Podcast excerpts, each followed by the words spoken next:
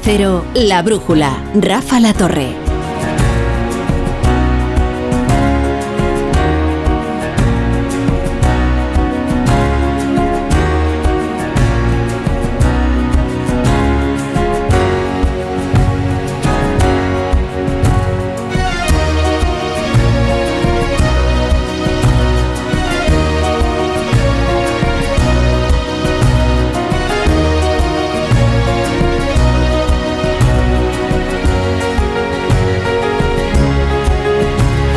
Son las 10 y un minuto, son las 9 y un minuto en Canarias. Vamos a comenzar con la tertulia de la brújula. Es evidente que el gobierno tiene un problema. Pero el problema no es solo lo que Ábalos pueda saber o no, sino que ha demostrado que es consciente del poder que tiene una buena historia y la está contando muy bien. Abstraigámonos del fondo de la cuestión. ¿eh? La rueda de prensa de Ábalos ha sido un prodigio de la comunicación política. Es así. O sea, es un hombre que sabe bien lo que se trae entre manos y sabe cómo ponerlo en escena. Y eso es preocupante. La narración de Ábalos ha tenido una fuerza, una capacidad de, de sugestión en la audiencia. Él sabe mejor que nadie que una buena historia tiene mucho poder y él, eh, oye, se la está proporcionando al público, ¿eh? Y el respetable está mirando a la pantalla con los ojos hipnotizados. José Luis Ábalos se pasa al grupo mixto. Él ha aprendido de su ex secretario general que una de las más elevadas virtudes de la política es la capacidad de resistencia y es lo que ahora mismo va a poner en, en marcha la capacidad de resistencia. Ábalos eh, sugiere mucho, ¿no? Sugiere que, que sabe mucho, sugiere que, que, va a hablar, sugiere que va a atender a las entrevistas. Claro, él va a tener que dosificar mucho la información, porque en realidad va a tener que responder a una campaña que no ha hecho más que empezar, que es aquella que le culpabiliza de todo lo ocurrido con la presunta corrupción en la pandemia. Claro que quien firma su expulsión del partido es aquel que le presentó a Coldo García, lo cual también es un problema para el Partido eh, Socialista. El Partido Socialista ha perdido un diputado. Sumar ha perdido cuatro. Llevamos solo 100 días de legislatura. Con estos equilibrios parlamentarios se hubiera considerado que es inviable la legislatura, eh, aún más inviable de lo que ya lo veíamos el 23J o el 24J. Y, y solo llevamos 100 días, 100 días de legislatura. No vamos a hablar sobre José Luis Ábalos, vamos a hablar sobre esta odisea que lo ha llevado al grupo mixto, sobre esta épica de la resistencia que ha cultivado en esta comparecencia sin duda hipnótica y vamos a hablar de cómo va a afectar esto al, Partido Socialista, por cierto, y ya hablando sobre el fondo de la cuestión. Eh, Ábalos era el vértice del sanchismo, digamos que era la articulación entre el gobierno y el partido. Ocupaba unos cargos esenciales eh, digamos que era la, la, intersección de todo el poder, desde el partido hasta el gobierno. Era quien repartía la obra pública, eso le daba una enorme influencia eh, ante los territorios, pero era también el secretario de organización.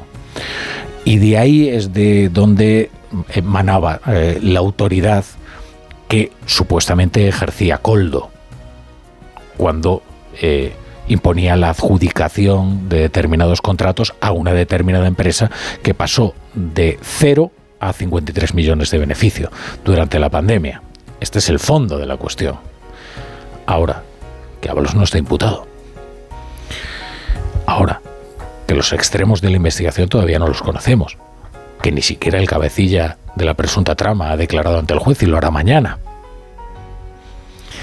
y que puede que Ábalos precisamente se estrene, qué curioso, en su independencia como diputado no adscrito ya a ningún partido, sino al partido avalista, precisamente en el debate sobre la ley de amnistía, que consiste en cambiar impunidad por apoyo parlamentario. Impunidad a unos delincuentes que algunos fueron condenados, otros están en espera de eh, de, una, de, un, juicio por delitos muchos más graves que, aquellos a los que Ábalos eh, se le atribuye, pero por los que nadie le, ha imputado. Vamos, a, vamos con la tertulia de, de la brújula. Tony Bolaño, ¿qué tal? Buenas noches. Muy buenas noches. ¿Cuánto tiempo? Claro, eh, tanto fútbol, tanto fútbol, me tienes en el córner, pues... Estás calentando el córner. Como el lobo carrasco con el balón en el córner. Estoy bastante de acuerdo con tu editorial, menos en una cosa. Cuando has dicho, el gobierno tiene un problema. Ya quisiera tener solo un problema. Gabriel Sanz, ¿qué tal? Buenas noches. Muy buenas noches a todos, ¿cómo estáis? Bien, estás eh, en unos días frenéticos, ¿no? Sí, yo esta mañana decía que lo que estábamos viviendo en la, fue, era las horas previas, o sí, las horas previas al anuncio de Ábalos. Todavía no se, no se sabía muy bien, había una nebulosa sobre si se iba o se quedaba, o si se iba a su casa o se quedaba en el grupo mixto. Y yo ya entonces lo calificaba como una distopía. O sea, me parece una absoluta distopía lo que estamos viviendo, ¿no? Más allá de las consideraciones del fondo de la cuestión, de Coldo, de las comisiones, de la responsabilidad política de Ábalos que la tiene, decir, Ábalos es un muerto viviente en términos políticos y él lo sabe. Solo se queda para defender su dignidad, dice, pero, pero en sí mismo el relato es el de una distopía, es el de un resistente, eh, pero no cualquier resistente. Vamos a ver, es que si hacemos un pequeño recordatorio de quién es José Luis Ábalos, Ábalos es el hombre que está en el origen del sanchismo. Es el aquel a quien Pedro Sánchez, aquel a quien Pedro Sánchez le encarga la moción de censura contra Mariano Rajoy. Luego tenemos preparada una pieza no, es que, es que esto, esto, que estoy diciendo, Rafa, es, la verdad. Es decir, la memoria. Vamos a ver, la memoria es que la portavoz del, Grupo Socialista, eh, estando Mariano Rajoy y el gobierno de Mariano Rajoy en el poder, era Margarita Robles. Ella tendría que haber defendido esa moción de censura, cuyo candidato era Pedro Sánchez, pero no, no, la quitó para poner a José Luis Ábalos porque era mucho más contundente en el verbo y en todo, y lo fue, inclemente contra Mariano Rajoy por los casos de corrupción que se había vivido. Yo soy más cruel. A lo mejor lo fue porque había otros que estaban en contra de la moción. Bueno, sí, ya son interioridades, no lo sé. Pero es que eh, he saludado a Gaby y se ha opinado encima, antes de que incluso antes de que incluso saludara a Ketty Garat, que está aquí esperando y que además, oye, ¿cómo, enarcó las cejas cuando escuchó 100 días de legislatura? Y dijo, ya, ¿cómo 100 días? Que sí, que llevamos tres meses de legislatura. Totalmente. Yo y Félix Bolaños todavía no nos creemos que llevemos tan poco tiempo. Pensamos que estamos en el día, en el año 3 de la legislatura y no, no, tres, tres meses, no años. Eh, yo, fíjate, yo haría una reflexión muy breve.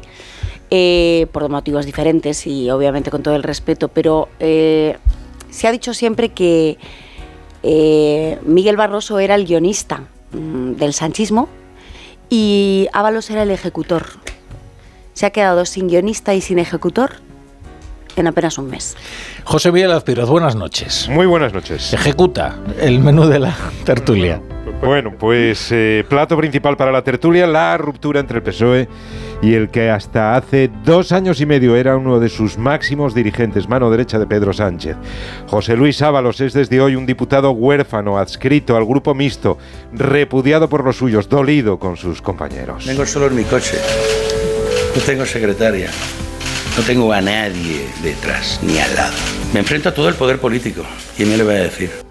En su tono y en sus palabras se intuye, prestad atención, hasta rabia. No tengo a nadie detrás ni al lado. No tengo a nadie, nadie. Y en la despedida algunos detectan incluso el aroma de la amenaza. Es cierto que no voy a responder a preguntas. Sé que tienen muchas. Yo también tengo muchas respuestas. Pero como tengo tantas peticiones, las, las voy a ir dando, las voy a ir dando. Claro que hay muchas preguntas. ¿Por qué el PSOE le pide su escaño cuando Ábalos ni ha sido imputado ni siquiera llamado a declarar? ¿Es que creen, temen o saben que terminará siendo investigado? Y si en el partido o el gobierno tienen constancia de su participación activa o pasiva en el caso Coldo, ¿por qué no se actuó antes? ¿Tiene Ábalos información sensible contra su antiguo gobierno? ¿Amaga con usarla? El encargado de justificar la expulsión de Ábalos no ha sido como correspondería su predecesor, el secretario de organización Santos Cerdán, por cierto, el que se trajo a Coldo desde Navarra a Madrid. Ha sido el señor Lobo del gobierno, el ministro Óscar Puente. Nadie le está acusando de corrupción. Es más, yo les digo, mi, mi sensación personal, tendría que verlo para creerme que José Luis Ábalos ha metido la mano. Lo tendría que ver. Me cuesta muchísimo creerlo. Y mientras no lo vea, no me lo creeré.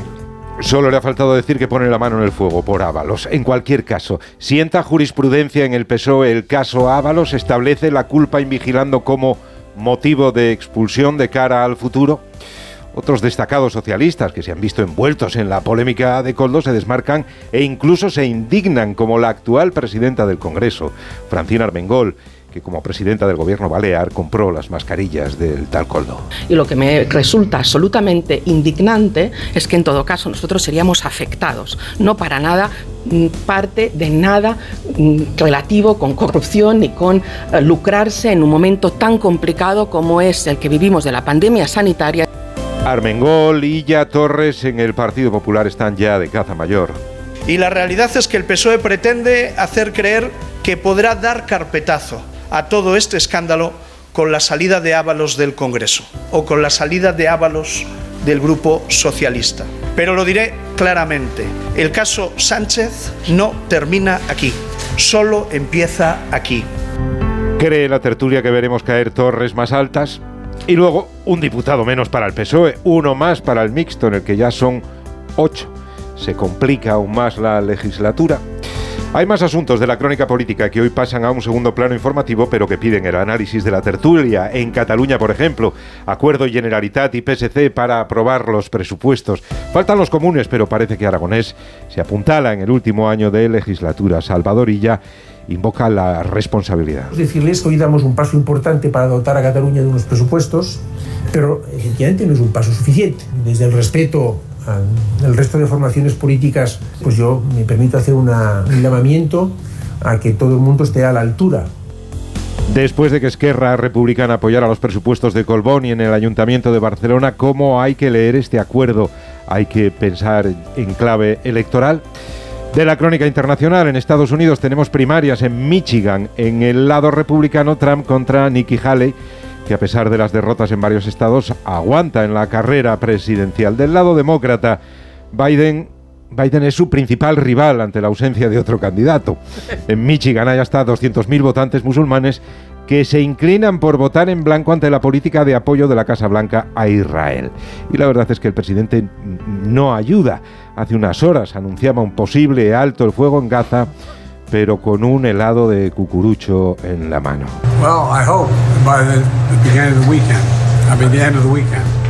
No hay nadie en la Casa Blanca que evite estas imágenes tan frívolas cuando se habla de la guerra. Y aunque alguna tertuliana hoy baja la media de edad en esta mesa, hay suficientes trienios para hablar de la fracción del Ejército Rojo, la organización terrorista alemana disuelta en 1998. Hoy es noticia porque se ha detenido a una de sus integrantes, Daniela Klete, de 65 años, que había pasado a la clandestinidad y se ganaba la vida atracando bancos. Cuentan las crónicas que no ha opuesto resistencia al ser detenida en Berlín. Es que esto es una historia, ¿eh? el de la Bader-Meinhof, sí, que todavía queda algún rescoldo por ahí eh, del pasado. Eh, fíjate, yo no lo hacía, no, no lo hacía tan reciente a la Bader-Meinhof. la actividad al final es hasta antes de ayer, como quien dice. Alemania fue muy expeditiva, ¿eh? La Hombre, persecución. murieron varios porque se suicidaron el mismo día en la cárcel. Sospechoso, sin más no. Sospechoso sí, sí. No, pero sí que es una historia bastante, bastante sorprendente. Me dejáis poner, ¿verdad?, unos anuncios. Y es una pregunta retórica, Tony, ah, ya lo sabes. No, no, yo, yo contestaba por si acaso, ¿no?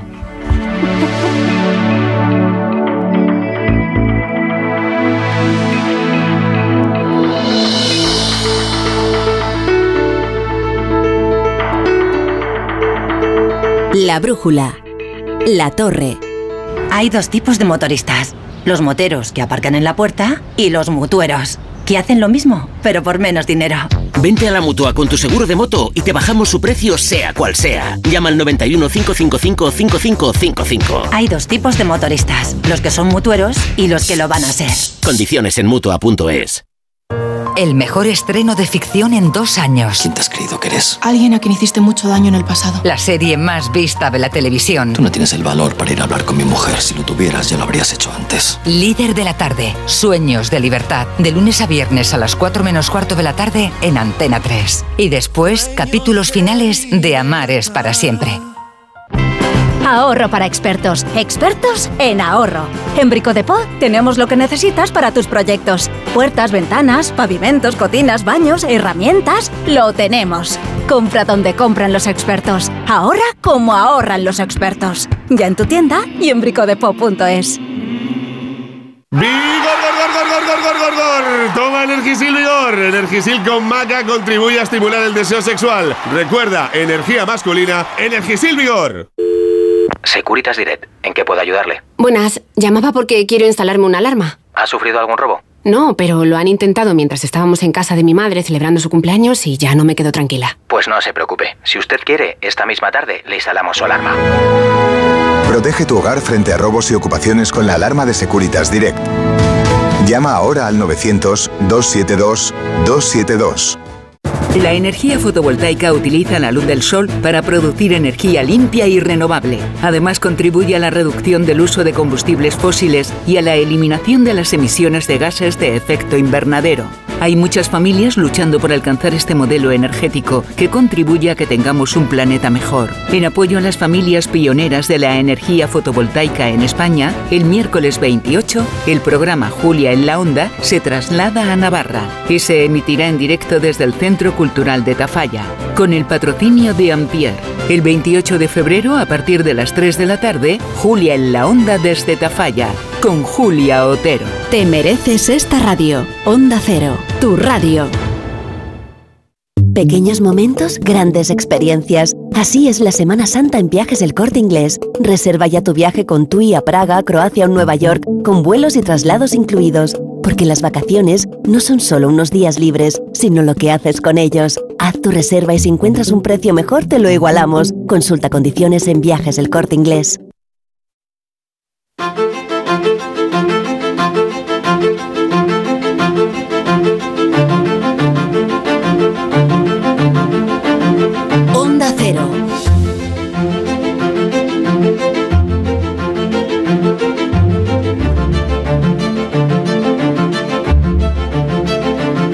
La torre. Bueno, estamos con Ketty Garat, con Tony Bolaño y con Gabriel Sanz en la tertulia de la brújula. Vamos a ir por partes porque hay mucho que analizar. Primero la figura de Ábalos. Antes hacía Gaby Sanz una breve reseña, pero como nosotros somos seres acústicos, porque estamos en la radio, vamos a hacer no, no un obituario, Tony, no un obituario político, no, porque sigue teniendo su escaño. O sea, lo que vamos a hacer es un perfil, ¿no? Y para ello nos vamos a apoyar en, en Ignacio Jarillo, que lo conoce bien a José Luis Ábalos, y que, que nos va a hacer un recorrido por su biografía. Es muy interesante. ¿eh? Y ya veréis cómo al escuchar algunos de los testimonios eh, de la vida política de Ábalos, pues eh, seguro que dais un respingo. Ignacio Jarillo, ¿qué tal? Buenas tardes. Buenas noches, Rafa. Sí, hablamos de una figura de esas que nacen casi en los partidos de toda la vida, porque José Luis Ábalos tiene en su mérito, con permiso de la agrupación sevillana, por ejemplo, haber liderado a la agrupación más potente del PSOE, la valenciana. El compañero José Luis pisaba fuerte. Socialista y valenciano y a mucha honra. En esa experiencia se fijó un joven socialista que no se dio por vencido a la primera. Que tiene que hacer un nuevo Partido Socialista debería ser Pedro Sánchez. Cojo mi coche para recorrer de nuevo todos los rincones de España. Eran José Luis y Pedro subidos a su Peugeot haciendo kilómetros, como dirían los Blues Brothers, con una misión sagrada. Lo vamos a tener a partir de mañana un PSOE unido y rumbo a la Moncloa. Acabando más tarde por ganar las primarias a Susana Díaz y liderando la moción de censura que aupó al actual presidente del gobierno. Cuando algún temerario dice que hemos presentado una moción temeraria, lo único que está siendo una vez más cómplice de la corrupción. Después Ábalos fue nombrado portavoz en el Congreso, número 3 del PSOE y nombrado ministro de Fomento, soportando el caso del sí archivado tras el incierto encuentro de Ábalos con la vicepresidenta de Venezuela, pero ya en esa época tenía de ayuda de cámara al célebre Coldo García, un asesor sin preparación alguna, que acabó en 2020 de consejero de Renfe. En ese año, Sánchez destituye por sorpresa a Ábalos sin causa conocida, pero fue repescado para las listas del 23J. Seis meses después, un juez acusa a Coldo García de presunto cobro de comisiones ilegales. El PSOE invita a Ábalos a dejar el escaño, él se niega y hoy se va al grupo mixto, a la penúltima fila, aunque mañana seguramente Rafa no acuda al pleno. Hombre, es que mañana sería pleno bastante incómodo para él. Lo que le pide el Partido Socialista es que mantenga la disciplina de voto hasta que sea efectiva su expulsión. Entendemos que la expulsión eh, se demorará hasta después de que se apruebe la ley de amnistía, que es sobre la que se funda esta no, va a ser legislatura. rápida, ¿eh? ¿Sí? Sí, dicen que va a ser bastante rápida. Eh, y tampoco hay muchos motivos para demorarla, para empezar, porque eh, se abre un, expediente disciplinario eh, que permite la posibilidad de presentar alegaciones por parte de, la persona a la que se le suspende militancia. No parece que se vaya a alegar nada más que lo que ya se ha alegado públicamente y, por lo tanto, será bastante rápido. Y, y se atisba una expulsión del partido eh, con todas las de la ley, vulnerando en teoría eh, tres preceptos. Yo creo que, estamos ante una decisión de profundo calado eh, para eh, la medida de las consecuencias de la legislatura de profundísimo calado. No solo por lo que representa la figura de José Luis Ábalos, que es una figura muy importante en el llamado sanchismo, sino porque creo que esto eh, anticipa movimientos, mmm, anticipa movimientos muy relevantes. Eh, bueno, mm, yo creo que esos movimientos se empezaron a producir de manera muy intensa en el 28M, se paralizaron el 23J, pero en esos movimientos el 28M estaba José Luis Ábalos, en primera línea de saludo. Y estaba ahí precisamente porque él no es hoy un represaliado más del sanchismo.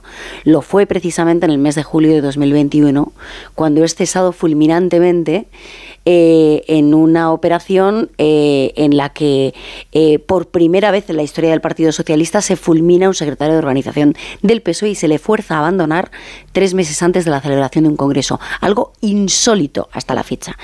Y sobre lo que solo cabía preguntarse, eh, o sobre lo que solo cabe preguntarse hoy, si entonces la sospecha que tienen hoy existía hace dos años y medio cuando algunos medios de comunicación muy solos, por cierto, publicamos una cascada de informaciones sobre los motivos de la caída de José Luis Ábalos, que no solo hacían alusión a su relación con la prostitución y a la crítica o a la presión de las feministas del partido o a la presentación de facturas de dudosa legalidad en la sede de Ferrat 70, por cierto que presentaba la misma persona investigada y detenida por la Guardia Civil por el cobro de mordidas o presunto cobro de mordidas, con lo García Izaguirre, y que firmaba Santos Cerdán, sino también por las relaciones que mantenía no solo con esta persona, sino con determinados empresarios, los viajes que hacía al extranjero, las empresas adjudicatarias entonces ya de contratos de mascarillas.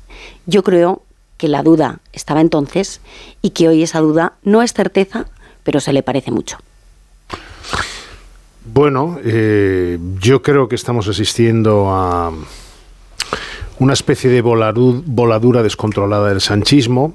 El relato que hace Ketty es, está, está muy bien hilado, pero es un relato para muy cafeteros, para periodistas, políticos. En la retina de la opinión pública eh, siempre quedará que Ábalos es el hombre que echa a Mariano Rajoy. Bueno, lo echa Pedro Sánchez, pero, pero Ábalos es el que hace el discurso duro y a partir de ahí se justifica una moción de censura basada en la sentencia Gürtel, ¿no?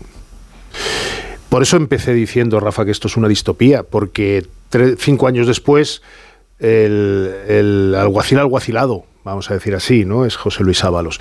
Y eso también interpela al presidente del gobierno. Yo tengo la sensación de que el PSOE con este tema se ha precipitado. Yo tengo, tengo, tengo de que se ha precipitado porque porque mmm, decía una compañera Ángela Martialay esta mañana en un programa que de esta casa, bueno, esta casa de la Sexta, decía, de momento no hay nada contra José Luis Ábalos, igual lo hay dentro de un mes o dos o seis, pero de momento no hay nada. Claro, si no hay nada, exactamente porque se le echa por responsabilidad política. Hmm. Pero eso ese tipo de gestos hay que medirlos mucho, están hechos en, en consonancia eh, con la teoría que quiere seguir practicando Pedro Sánchez de que él no es el PP, ni es Mariano Rajoy. Bien, pero cuidado, porque el problema que tiene esto es que la, ejemplaridad máxima eh, exige también eh, ejemplaridad máxima tuya, ¿no? Y yo no tengo claro que si mañana José Luis Ábalos sale del foco, es decir, una vez se vaya al mixto, será un diputado más que contará para las mayorías, para la amnistía y otras, pero ya el foco no estará en él porque no es serio creer que el PP y Vox se van a centrar en Ábalos ahora, no, no, se van a centrar, ya lo ha dicho hoy Miguel Tellado y, el resto de los dirigentes del PP, en lo que llaman la banda del Peyot. Dice, dos han caído, uno es Coldo, otros Ábalos, y quedan Santos Cerdán y, y el propio Pedro Sánchez, que iban en el famoso Peyot de las primarias. Si mañana Francina Armengol es llamada a declarar en la audiencia, en fin, donde sea, donde sea el juicio, y se le encuentra algo, lo digo por no, no, no algo irregular de ella, alguna irregularidad en vigilando, porque aquí la culpa en vigilando no solo la tenía Ábalos, también la tenían todos aquellos depositarios de la caja, autonómicos y ministeriales y alcaldables, que dieron cuatro millones, por ejemplo, en el caso de Francina Armelgol, en una, un acto in voce que contaban los compañeros del mundo, creo que hoy ayer, y luego se eh, convalidó eh, sobre la marcha a posteriori. Eh, de momento, la Comisión Europea ha dicho esta tarde que va a investigar. Si la Comisión Europea investiga y encuentra algún tipo de culpabilidad, de responsabilidad política, ¿se le va a pedir también a José Luis Ábalos? Pregunto. eso, yo, yo lo llevo al, lo llevo al terreno de la. Creo que tiene que ver lo de la Comisión Europea con, un contrato de Ángel Víctor Torres, que él decide eh, modificar para pagar con fondos europeos. A ver, se va a hacer una investigación Oye, estamos hablando de una malversación de fondos públicos. Es que son 53 millones que se ¿eh? dice que muchos son de fondos europeos y se va a vigilar todo lo de Ángel Víctor Torres en Canarias, lo de Francina Almergol y probablemente el resto. Entonces. Cuando yo digo que el PSOE se ha precipitado, me refiero a eso. No que José Luis Ábalos no tenga que, no tenga que mm, pagar las culpas de responsabilidad penal, que por supuesto, además yo creo que ya es un cadáver político. Él lo sabe. Su propia comparecencia, más allá de que haya sido hasta emotiva en algún momento y tal, es la comparecencia de alguien que se sabe absolutamente amortizado y que está ahí simplemente para defender, bueno, básicamente para que el Tribunal Supremo pida el suplicatorio en caso de que, de que haya alguna irregularidad y él pueda tener un ejercicio del derecho a la defensa vamos a decir así, más mediático o más, más protegido en términos políticos. Yo creo que esta es la historia, no hay más. Ahora, el PSOE tiene un problema, decía antes Tony, no solo tiene uno, tiene varios. Es que yo creo que los problemas de, de lejos de acabar nada hoy, hoy empieza todo porque José Luis Ábalos ha deslizado, aparte de hacer una intervención muy lacrimógena en algunos momentos, algunas advertencias. Tengo, ustedes tienen muchas preguntas y yo tengo muchas respuestas que las voy a dar. Hmm. Claro, en esas respuestas se sobreentiende que hay elementos de muchas cosas que pueden incriminar, vamos a decir así, a otros. Hay otra mejor incluso, ¿eh? que la diré después de ah, Tony Bolaño. Ahí estamos. vamos a ver. Tú antes has dicho, Rafa, eh, lo del gobierno, y sobre todo, yo creo que, es así. Ábalos hoy ha tenido un relato. Sí. Yo no voy a avanzar el futuro, no lo sé, pero hoy Ábalos ha tenido un relato. Soy víctima de los míos. ¿Eh? Porque no está acusado de nada. Entonces dice, si, si, asumo la dimisión quiere decir que estoy asumiendo responsabilidades, etcétera, etcétera, etcétera. Pero ¿dónde está el otro relato? Ketty antes eh, mencionaba a Miguel Barroso y me hace gracia porque en las notas que traía para la tertulia, eh, Miguel siempre, eh, mira que yo he tenido discrepancias con él, pero en el tema de la comunicación mm, el tío sabía de lo que hablaba y siempre citaba una película que se llama Ejecutivo Ejecutor. Una película de Michael Caine del año 1990 que narra las peripecias de, de un alto eh, de una empresa de Wall Street y bueno, las, las malas maneras a la hora de solucionar cosas. Y hay una escena que es muy didáctica para este caso, que es que hay un problema, hay un circo, entonces todo el mundo se pone histérico. Y Michael Caine, que es el, el, el CEO de esa empresa, dice, un momento, vosotros dos, histéricos, vosotros a pensar. Yo me pregunto, ¿y quién ha pensado en el Partido Socialista? porque a mí, a ver, mm, José Luis Ábalos es el primer secretario de organización fulminado y el primer secretario de organización expulsado. Cuidado. que, se dice pronto. ¿eh? que se dice pronto, no es una persona cualquiera dentro del Partido Socialista. O sea, siempre se ha tenido mucho respeto por el secretario de organización porque normalmente era el que tenía que lidiar con las cosas más feas, ¿eh? las broncas dentro de las agrupaciones, etcétera, etcétera. Con lo cual, el pulso de hoy lo gana Ábalos. No sé lo que pasará mañana, pero hasta hoy lo está ganando Ábalos. Eso dentro de la militancia eh, hmm. deja a la gente mm, absolutamente sorprendida. Yo me pregunto, ¿quién fue el lince? ¿Quién fue el lince? Lo vuelvo a repetir por si no queda claro. Y si nos está escuchando, que nos lo diga. Que dice que la ejecutiva le va a exigir a Ábalos en 24 horas el acta. Pero bueno, eso es como pegarse un tiro en el pie. Eso es como pegarse un tiro en el pie. Si tú quieres intentar buscar una salida personal y política, tienes que jugar a eso. Gaby decía otra cosa que yo creo que no es baladí. Yo creo que el PP se está, digamos, en fuego graneado y, Miguel Tellado es el que se pasa mejor de frenada. O sea, el caso Sánchez. Ah, y luego una cosa son los contratos, que habrá que ver, y otra cosa es las mordidas de los contratos, que es lo que están investigando ahora. Claro. ¿Eh? Ya veremos lo que sucede. ¿eh? Porque de Canarias, por ejemplo, eh, hay informaciones contradictorias y yo no estoy en posición de decir quién dice la verdad. Hoy el mundo publicaba una información de Juan Malamet muy, muy, muy, específica sobre los trámites de la denuncia de, las, de la Comisión de Cuentas y demás, pero ayer el país publicaba que el Tribunal de Cuentas ya había dicho que se había hecho bien. Y yo no tengo elementos para valorar quién es el que tiene razón, ¿no? Pero si los motivos para echar a Ábalos son los que hemos dicho, ¿qué diferencia hay con Santos Cerdán? Hmm. Acordaros que cuando se produce el golpe de Estado del 21, o la, guerra interna en el 21, hay dos bandos. Uno es Ábalos por un lado, Santos Cerdán está, digamos, eh, si no Ketty que me corrija, eh, poniéndose de perfil diciendo a mí en esta guerra no me metáis. Por el otro lado está Adriana Lastra, que tres meses después es elegida vicesecretaria general, y el señor Félix Bolaños, que como Atila, donde pisa no crece la hierba. Hmm.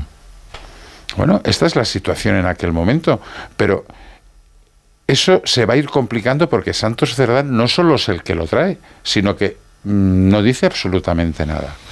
Y luego hay cosas que a mí me sorprenden, y como no voy a sorprender a nuestros oyentes de que yo soy militante del Partido Socialista, aunque soy periodista, cuando el otro día Carlos Alsina entrevista al alcalde de León, que dice aquella frase, dice, me quedan tres años para joderte. ¿Alguien dentro del Partido Socialista me va a decir que el ministro Ábalos no sabía las actuaciones del señor Coldo? Y no estoy hablando de corrupción, estoy hablando de partido. Mm. Porque en esto del mundo de los asesores, los que menos Ketty que tiene una edad eh, Gaby y yo pues ya tenemos años curtidos pero lo digo, por alguno más tenemos alguno más. mimo, ¿eh? no des detalles te estás indignando eh, te estás indignando a ver si... y yo tenemos la misma edad o sea que sois unos críos. Ah bien. ¿Eh? yo voy a cumplir 64 o sea que ahí lo dejamos. No pero ahora en serio o sea en los partidos hay asesores que son asesores y saben que decide el líder hay asesores que se encumbran porque se les sumen los humos o les rinden, pleitesía, que dicen que deciden ellos en lugar del líder, ¿coldo de cuáles era? Hmm.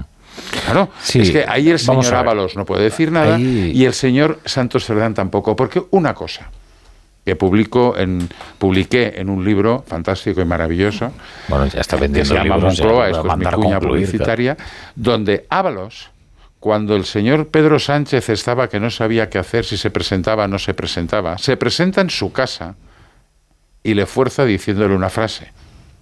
O te presentas tú o me presento yo. Cuidado. Para decir eso, te, da nivel de influencia. Y luego, en Manual de Resistencia, se cuenta que el señor Coldo García era el que mm, custodiaba los avales. A ver, que no era un cualquiera. No, es que es más. Entonces, lo del es funciona. pero le pasó lo mismo a Rita Barberá, ¿eh? una, no nos olvidemos. Una, una, cuestión con eso, y lo de Rita Barberá es eh, también eh, llamativo. Primero, Coldo era lo suficientemente conocido o familiar para Pedro Sánchez como para mencionarlo por su nombre en el libro. Esto es importante porque cualquiera podría decir, un militante custodió los avales. No, era Coldo el que custodió los avales y así aparece mencionado en el manual de, resistencia.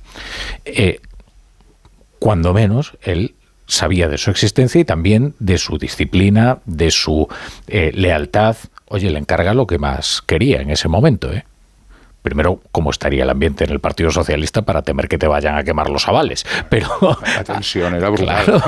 eso lo primero. Bueno, respecto al otro, la presunción de inocencia mm, es una convención muy necesaria eh, con la que muchas veces se ha arrasado en la política y que creo que eh, se han destruido carreras eh, muy a la ligera ¿Hay indicios sobre eh, actuaciones delictivas? Desde luego, los indicios no son pruebas y las pruebas tienen que ser concluyentes. ¿eh? Es, eh, como principio general, yo creo que debe operar siempre en la conversación pública. Ahora, esos indicios que indican que efectivamente Coldo estaba haciendo uso de la autoridad que tenía su jefe, José Luis Ábalos, sobre eh, las, eh, los líderes autonómicos del partido en virtud de tres circunstancias, que era secretario de organización, que era ministro de Obras Públicas y que era mando único durante la pandemia. Que José Luis Ábalos eh, supiera, conociera esas actuaciones, ¿por qué le iban a dar la autoridad a Coldo? Eh, todos estos que otorgaron las adjudicaciones si Coldo no hablaba en mm. nombre de su, de su mm. Por otro lado, todos sabemos la forma en la que uno tiene mm, de eh, desentender, eh, oiga, este habla por mí, yo me voy y tú ya no estás en esa reunión. Ya veremos cómo, cómo, se sustancia todo eso. Solo dos cosas respecto de lo que habéis dicho que creo que es muy interesante. Creo que no hay nada más arriesgado que plantear un ultimátum. Eh, esto en cualquier manual de negociación te dice nunca llegues al ultimátum, porque el ultimátum es el fin de la conversación, es la lógica binaria que destruye cualquier posibilidad de avanzar. Eh, el ultimátum además eh, es muy arriesgado porque nada debilita más que perder un ultimátum. Y lo segundo, y esto recuerda a algunas actuaciones precisamente del Partido Popular no hay nada más sospechoso que cuando se expulsa a alguien entre elogios. Es decir, cuando se está tomando medidas contra alguien, pero le reservas el elogio. ¿Para lo Uno tiende a pensar que hay, que hay una especie de prevención o prudencia eh, que en este caso eh, ha sido la de Oscar Puente. Oiga, está expulsando a una persona que dice que es buen socialista, que pone la mano en el fuego porque no ha sido corrupto, que considera que además es una, eh, un excelente militante de... no sé, es que a mí esto me parece sospechoso siempre. Tony preguntaba antes, eh, bueno, se, enunciaba antes que, que mm, Ábalos ha tenido un relato, yo creo que ha tenido un relato eficacísimo, y enfrente no es que no haya relato, es que hay un relato contradictorio. Y el último ejemplo ha sido el de Oscar Puente a posteriori, donde ha elogiado a José Luis Ábalos, sobre el que ha dicho que va a investigar toda su acción en el ministerio. Dices, oiga, ¿en qué quedamos? Y si encontramos algún tipo de irregularidad, aunque no sea contable ni de corrupción, pero sí irregularidad, nos va a informar. Y el jefe de Ábalos, es decir, Pedro Sánchez, va a asumir la responsabilidad política de no haberle reconvenido al entonces ministro de Fomento. Quiero decir, me da la sensación de que Ferraz, el, el PSOE, la Moncloa, el gobierno se está liando eh, con la manguera. Como, como los malos bomberos. nadie que piense, están todos en como, como los malos bomberos, se están enredando todos con la manguera. Porque, vamos a ver, em, ¿cuál es la reserva mental de la que tú te hacías eco, Rafa? Pues muy sencillo que en todas las televisiones se están poniendo imágenes de Pedro Sánchez con el y cortando troncos en actitud absolutamente afable de un domingo tomando potes en un pueblo de Navarra. y claro, la gente eh, tiende legítimamente a pensar y dice, bueno, sí, Avalos tenía mucha confianza. Y tú también. Y no te digo nada, Santos Cerdán, que le hace concejal en Huarte, después de haber sido portero en un prostíbulo que se llama Rosales, en Pamplona. Y no te digo nada que mete a, su esposa, Rosalex terminado en X. Eso es. No te digo nada que mete a su esposa también en la ejecutiva del PSOE Navarro, siendo secretario de organización del PSOE Navarro. Y no te digo nada que luego, cuando viene a Madrid, se trae a Coldo. Y luego ya Coldo conoce a Ábalos, etcétera, todo lo que hemos conocido. Aquí hay una responsabilidad en vigilando que evidentemente atañe en primera instancia a un José Luis Ábalos, que era orgánicamente su jefe en el ministerio, pero que también atañe al resto, que le dejó hasta custodiar la noche previa a la entrega de los avales, los avales en un piso eh, no voy a decir oculto, en la calle Marqués del Riscal, porque, te, porque tenían la confianza en él que no tenían en otros de que les quemaran los avales. Oye, eh, aquí hay una responsabilidad colectiva que se ha pretendido que la pague solo José Luis Ábalos y creo que Ábalos ha sido inteligente en su relato. creo que me toca. perdón, perdón. Ahora me, toca a mí. Eh, yo, yo creo que no solo hay una responsabilidad en vigilando no solo hay una responsabilidad política. Dices de Ábalos. De Ábalos, eh, por supuesto que no la hay. Eh, de Ábalos estamos hablando de otro tipo de responsabilidad.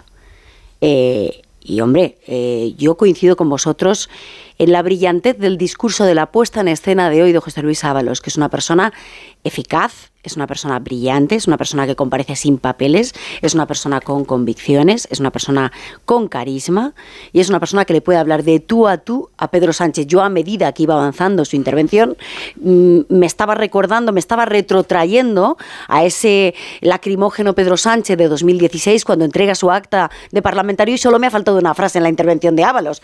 Anuncio mi candidatura contra Pedro Sánchez de las primarias del Partido Socialista. Cuidado. ya habría sido, ya, habría ah, la cuadratura del círculo. Eh, eh, a la broma al margen. ¿Por qué digo que no hay eh, solo una responsabilidad de vigilando, una responsabilidad política? Hombre, el señor Ábalos, que es muy brillante, nos ha explicado y hemos encajado muy bien los periodistas que no va a concedernos preguntas porque tiene muchas respuestas. No, lo que no tiene son respuestas y precisamente por eso no quiere darlas o las tiene, pero no las puede dar precisamente por el futuro judicial que le espera a la vuelta de la esquina, ya sea juzgado por un tribunal ordinario, ya sea juzgado por el Supremo. ¿Por qué el señor Ábalos eh, se va de viaje con el señor Coldo García Izaguirre? Me parece que ya se nos quedó en la pantalla anterior esto de no sabía, no sabía. ¿Por qué el señor Ábalos se va de viaje con el señor Coldo García Izaguirre con empresarios? A República Dominicana, a Guinea, a México, a Colombia, a Cuba, a 11 países en dos meses desde su salida del gobierno. 11 países en dos meses. ¿Por qué se lleva a países eh, mm, eh, como República Dominicana o Guinea? a empresarios del ámbito eh, pues de, mm, de la medicina eh, a ginecólogos reputados en España. Eh, por cierto, adjudicatarios también, eh, como publicamos nosotros, de contratos de mascarillas y de otros tipos de contratos COVID a determinados países, por cierto, todos regímenes corruptos, a entrevistarse con las autoridades locales con mm, la carta de presentación de yo soy el exministro del Gobierno de España, es el número 3 del Partido Socialista. Estas son preguntas que tiene que responder. ¿Por qué, por qué el señor Ábalos nos dice el sábado, eh, en una entrevista a la sexta noche, eh, que él conoce a Aldama, a quien al principio solo conocía porque lo vio una vez en México en una reunión? La segunda versión, esto es como el caso de Elsie, va ampliando las versiones a medida que van pasando los minutos. Ya no es que lo conoce en México, ya es que lo conoce en México y lo conoce porque era trabajador de Europa y negoció con él la crisis de Europa. Oiga, el señor Víctor Gonzalo de Aldama aparentemente no es trabajador de Europa.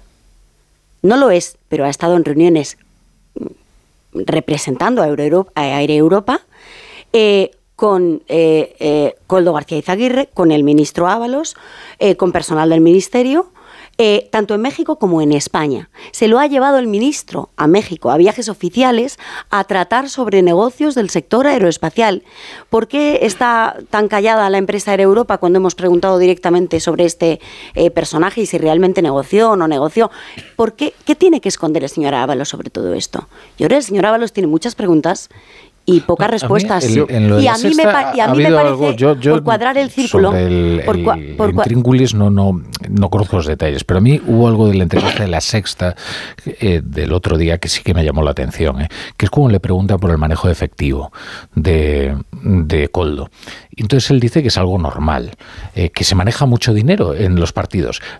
Perdón, yo creo que... Esto no es verdad. En la vida, o sea, primero ya nadie maneja el efectivo. o sea, eh, que, ent- entiéndeme, o sea, de- en nuestra vida diaria manejamos poco efectivo. Eh, bueno, entiendo que habrá gente que sí lo haga, no lo sé. ¿eh? Eh, pero los partidos. Pero, ¿Desde cuándo los partidos solo, solo- solo déjame una cosa, una cosa, porque esto precisamente cuando lo publiqué yo hace dos años y medio, el partido desmintió tajantemente que hubiera nadie de la organización, ni el secretario de organización, ni ningún miembro de la cúpula del partido, de la ejecutiva del partido, que se moviera con sobres de dinero en efectivo, que el partido no daba anticipos y que era la única persona que lo hacía.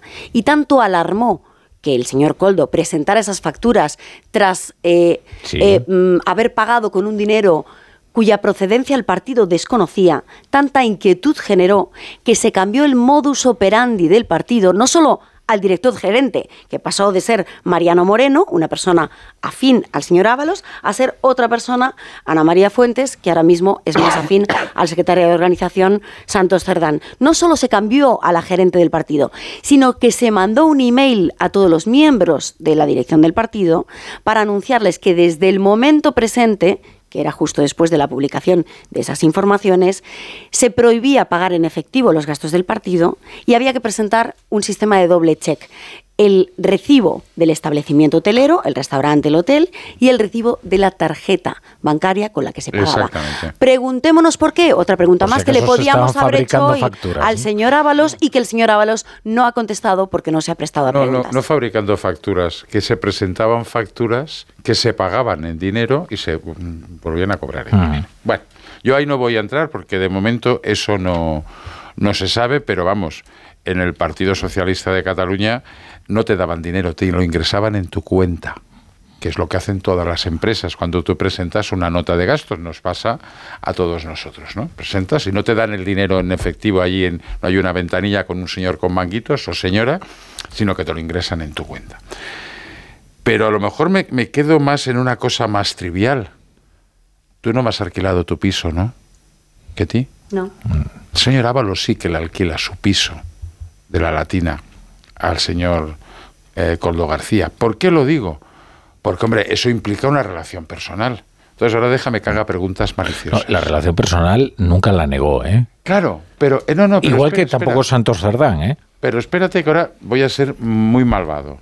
¿Cómo se pagaba ese alquiler?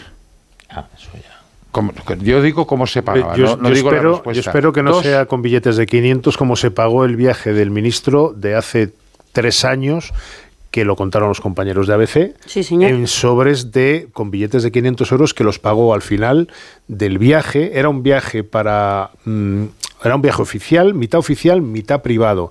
La parte oficial fue un viernes en la que el ministro Ábalos inauguró, creo que era una ampliación del puerto Teguise de Tenerife, creo que era algo así, y luego se quedó con su familia. Bueno, pues al final de la estancia del ministro con su Era por familia, las oleadas de- Coldo, de inmigrantes Coldo pagó, al muelle de pagó al eso es, Coldo pagó eh, la estancia de la familia del ministro y del ministro en la parte privada con billetes de 500 como se denunció en una, entre- una- en una información de los compañeros de ABC. Y una cuestión, eh, generalmente cuando se, Perdón, publican, eh, perdón. cuando se publican estas cosas, no, no todo el mundo tiene por qué estar leyendo todos los periódicos todo el rato, ¿no? Pero los partidos sí tienen unas alertas que le dicen, oye, cuidado, mira lo que publica. Y entonces eh, eh, se produce una labor de verificación, ¿no? Bueno, cualquiera que sepa cómo funcionan las organizaciones políticas ya se supondrá cómo. Eh, la cuestión es, eh, claro, ahora regresan todas las preguntas que se dejaron sin responder. Entonces, vuestra teoría es que cuando Sánchez despide fulminantemente y sorprendentemente a su hombre de confianza en el partido y en el gobierno, el secretario de organización, el ministro que maneja el mayor presupuesto, mm, no fue por una cuestión mm, atentatoria contra la moral sexual del partido, No, no. como se quiso hacer creer. Esa- esa no es mi- esa no es mi se teoría. quiso- se quiso considerar que, bueno, que no lo sabía. No, no, no, yo no, esa no es mi teoría. Mi teoría es que eso es uno de los motivos. Para empezar, las cosas no son unicausales, son multicausales. Y, y, mm, cuando en su día hablamos de cinco motivos, es que había muchos motivos. Es que O la- sea, uno de los motivos uno de era los motivos es la sin duda la de... presión, la presión del sector feminista del partido por la incompatibilidad de abolir la prostitución, ideario o oferta programática fundamental para la renovación ideológica del partido en el 40 Congreso, con eh, la vida disoluta del ministro. Eso es uno de los motivos sin ningún tipo de duda. ¿Y ellos Otro cómo lo de los sabían motivos- esto? ¿Cómo lo sabían las feministas del partido, esta vida disoluta? Bueno, pues ¿Cómo se hasta ahí puedo leer. Otro día te lo cuento con más calma, pero Claro, es que esto, pero hay Claro, que saberlo. claro. Porque quiero decirte, digo porque yo a mí me gusta ser muy delicado a la hora de tratar asuntos de- que, que tienen que ver con la intimidad sexual, ya ni te cuento, ¿no? Mm. Eh, quiero decir, pe- pero hombre, pues eso tendrá que, o sea, quiero decir, las historias, no lo sé, ¿eh? pero tenían constancia de que Tenían constancia, absolutamente constancia. Tenían absoluta constancia de que esto era así, pero al margen de esa cuestión, tú preguntabas por el kit de la cuestión. Perdón, perdón, Tony. Eh, el kit de la cuestión, eh, eh, ese es uno de los motivos. Otro de los motivos, lo hemos dicho, es el tema de las facturas. Otro de los motivos son las relaciones con determinados empresarios. Otro de los motivos, eh, en fin, había un convoluto. Y yo he antes hablado de la sospecha. Yo tengo dudas, tengo dudas. No sé si el presidente en ese momento sabía o sospechaba. Yo creo que no sabía. Yo creo que le dio tanto miedo la conjunción de motivos que apuntaban a un problema para el partido y para el gobierno que decidió cortar por lo sano. Pero cortó por lo sano sin saber, porque no le habría nombrado número dos de la lista por Valencia y presidente de la Comisión de Interior si hubiera sabido lo que yo creo que ya cree saber, pero no sabe del todo. Pero tiene más certezas de las que tenía hace dos años y medio. A ver, eh, ayer los compañeros de Confidencial publicaron... Voy a robar los micros de mis compañeros y me, voy- y me los voy a guardar yo creo aquí que es en un la primera bolsillo. vez que consiguen robarte un turno. Estamos ¿eh, haciendo un sándwich a bolaño. Varias ¿Me veces. dejas hacer una, veces. una frase Eh, Una frase de apostilla? de sujeto, verbo, predicado. Sujeto, verbo, predicado. No, vamos a ver- El primer no. denunciante. Ahora el primer denunciante. veo, vamos, a hacer una cosa, vamos a hacer una cosa. Eh, Intervenciones más breves, todos. Y así vamos No, más ágiles. estamos Venga, escuchando venga. lo que estamos 20 tra- segundos. mucha información. 20 segundos. El primer denunciante del caso Coldo, lo contaban ayer los compañeros del Confidencial, eh, informó al presidente por vía escrita, al presidente del gobierno, de- en 2020, un año antes de que el presidente decidiera prescindir de los servicios de Ábalos, de lo que estaba haciendo Coldo con las empresas, las mascarillas, etcétera. Si envió un las segundo, un cartas a segundo, Moncloa, Tony. esas Tony, cartas no eh, a Moncloa. ahora, ahora, Bueno, ahora te dejo, PSOE, ahora te dejo el sé. turno, te dejo el turno, pero antes tenemos que eh, dar paso a unos consejos, pero, en- pero la- al regreso Me toca a mí. te toca a ti. Vale.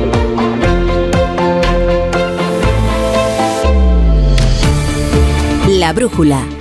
La torre. Hay dos tipos de motoristas, los moteros que se saludan por la carretera y los mutueros que hacen lo mismo pero por menos dinero. Vente a la mutua con tu seguro de moto y te bajamos su precio sea cual sea. Llama al 91 555 5555. Hay dos tipos de motoristas, los que son mutueros y los que lo van a ser. Condiciones en mutua.es.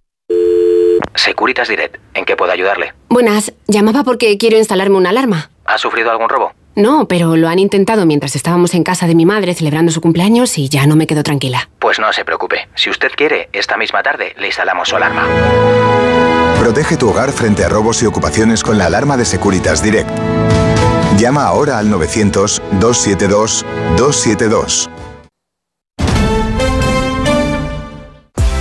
3x2 en implantes, 3x2 en implantes. El tercero se lo regalamos. 3x2 en implantes con el circonio más espectacular. 14.000 implantes nos avalan. Llámenos sin compromiso. 91 733 2080. Dentalmat.com. Siempre a su lado. Bricolaje Moraleja, la mayor exposición de elementos de baño en Madrid que puedas imaginar. En stock más de 40 medidas diferentes de platos de ducha. Brico oferta. Plato de ducha de carga mineral completo blanco 1,20 por 70 por solo 90 euros. Todo esto y mucho más siempre en stock solo en Bricolaje Moraleja. En Getafe, calle Galileo Galilei 14. bricomoraleja.com. Para actualizar el equipamiento y la tecnología de tu empresa, lo mejor es alquilar. Podrás usar los recursos de tesorería en otras áreas importantes de tu negocio. Así puedes estar actualizado y renovarte sin preocuparte de perder la liquidez de tu empresa. Recuerda, alquila tu equipamiento y tecnología. Infórmate en grenke.es. Vaya cara, Lucía. ¿Qué te pasa? Tengo un problema. Necesito a alguien que cuide de mi padre y no sé por dónde empezar. ¿Por qué no hablas con Depenker? ¿Depenqué? Depencare, con C de cariño. Ellos se encargan de todo para que tengas el cuidador ideal. Llámales al 91 091 35 66. ¿Harto de tu salón, de tu habitación, de la sala de estar? Dale un aire nuevo a tu hogar y disfruta del remate final de rebajas de Muebles a Dama, con la calidad de siempre, transporte y montaje gratuitos. Entra en mueblesadama.com o ven a la calle General Ricardo 190 y no te pierdas sus ofertas increíbles. En la venta de tu coche, como en todo, puede ser un loser o un pluser. Un loser no valora su tiempo. Un loser se deja embaucar con ofertas de compra que no se respetan. ¿Quieres ser un pluser? Ven directo a Ocasión Plus para recibir siempre la mejor tasación pago en el acto y siempre con total transparencia. Ocasión Plus. Ya somos más de 200.000 plusers. ¿Te unes? El principal riesgo del colesterol elevado son las enfermedades cardiovasculares. Ponte en guardia con una dieta saludable, ejercicio físico y Nivecol Forte, con coenzima Q10, levadura de arroz rojo y fitoesteroles vegetales concentrados que con una ingesta diaria de 800 miligramos contribuyen a mantener niveles normales de colesterol sanguíneo. Nivecol Forte, de laboratorios. Mundo Natural. Consulta a tu farmacéutico dietista y en parafarmaciamundonatural.es. Rebajas en las tiendas Omnium, hasta el 60%, todo en rebajas. Flex Tempur Bultex Picolín. Porque si tu colchón tiene 10 años, ya no es un colchón, es un viejo colchón. Los mejores colchones a los mejores precios. Ahora en rebajas. 15 tiendas Omnium en Madrid. Encuentra la tuya en la tienda somnium.es. Pinvisa, pinturas y revestimientos de alta tecnología que perduran en el tiempo. Pinturas Pinvisa. Buenas noches. En el sorteo del cupón diario celebrado hoy, el número premiado ha sido 13.296 13296. Serie 23023. Mañana, como cada día, habrá un vendedor muy cerca de ti repartiendo ilusión. Y ya sabes, a todos los que jugáis a la 11, bien jugado.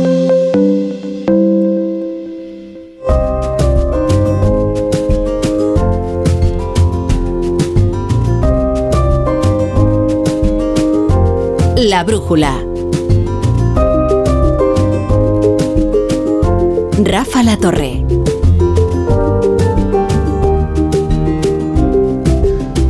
Bueno, estamos en la tertulia de la brújula con Ketty Garat, con Gabriel Sanz y el turno era ahora para Tony Bolaño. Un turno de 15 minutos mínimo. No, no, no, no. Hemos, hemos recortado ya los turnos para ir un poquito más ágiles, ¿eh? Muy rápido, yo vuelvo al piso alquilado. Voy a hacer otra pregunta muy estúpida. Si tú alquilas un piso, lo tienes que dar de alta en la CAM para alquilarlo. ¿Eh? Eso será divertido verlo. Y luego, ¿hay un contrato? ¿Y cómo se paga? Pero luego hay un dato que yo lo he intentado en estos días conseguir y no ha habido forma. En la tertulia del pasado jueves, eh, yo dije que quería saber cuándo eh, había dejado de ser militante Coldo García Izaguirre. La respuesta, Yo también lo he intentado.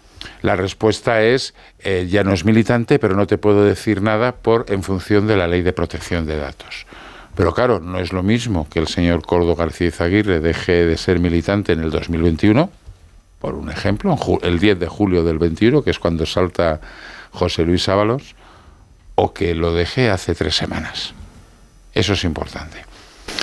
Y luego, a ver, cuando yo digo lo del conocer, a ver, eh, las formas de Coldo eran conocidas dentro del Partido Socialista, pero las formas de Coldo nadie en el ministerio, me refiero al ministro, le puso en, en vereda en, en esos momentos. Nadie le puso en vereda.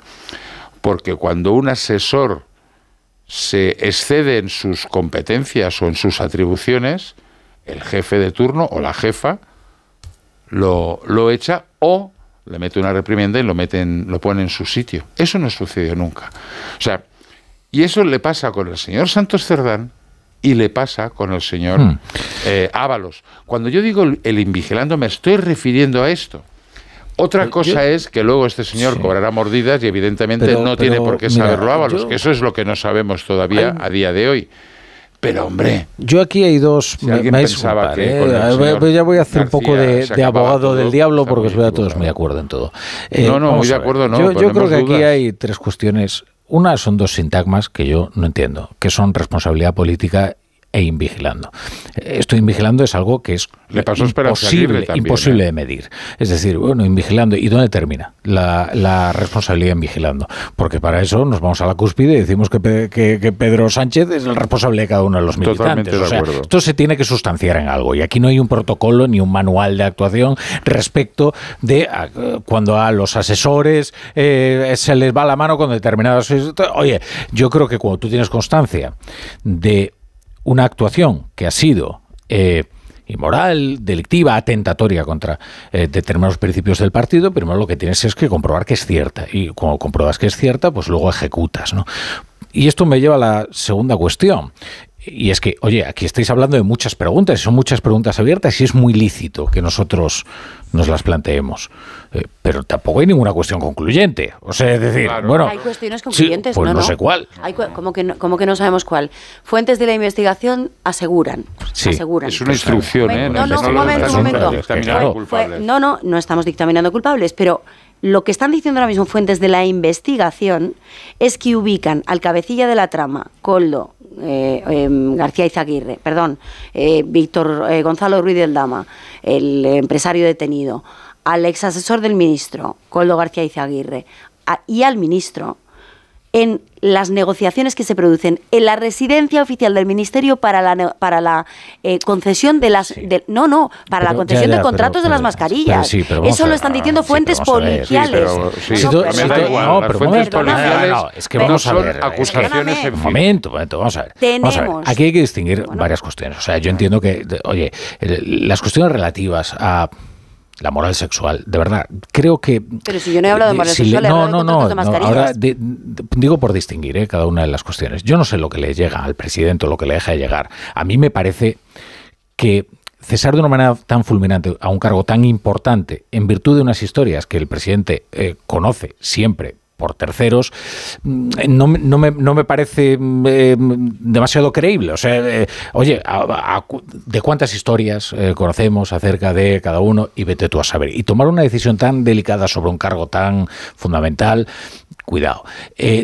Claro, y ahora, respecto de la investigación, oye, la Guardia Civil recaba los indicios, que luego estudia un juez.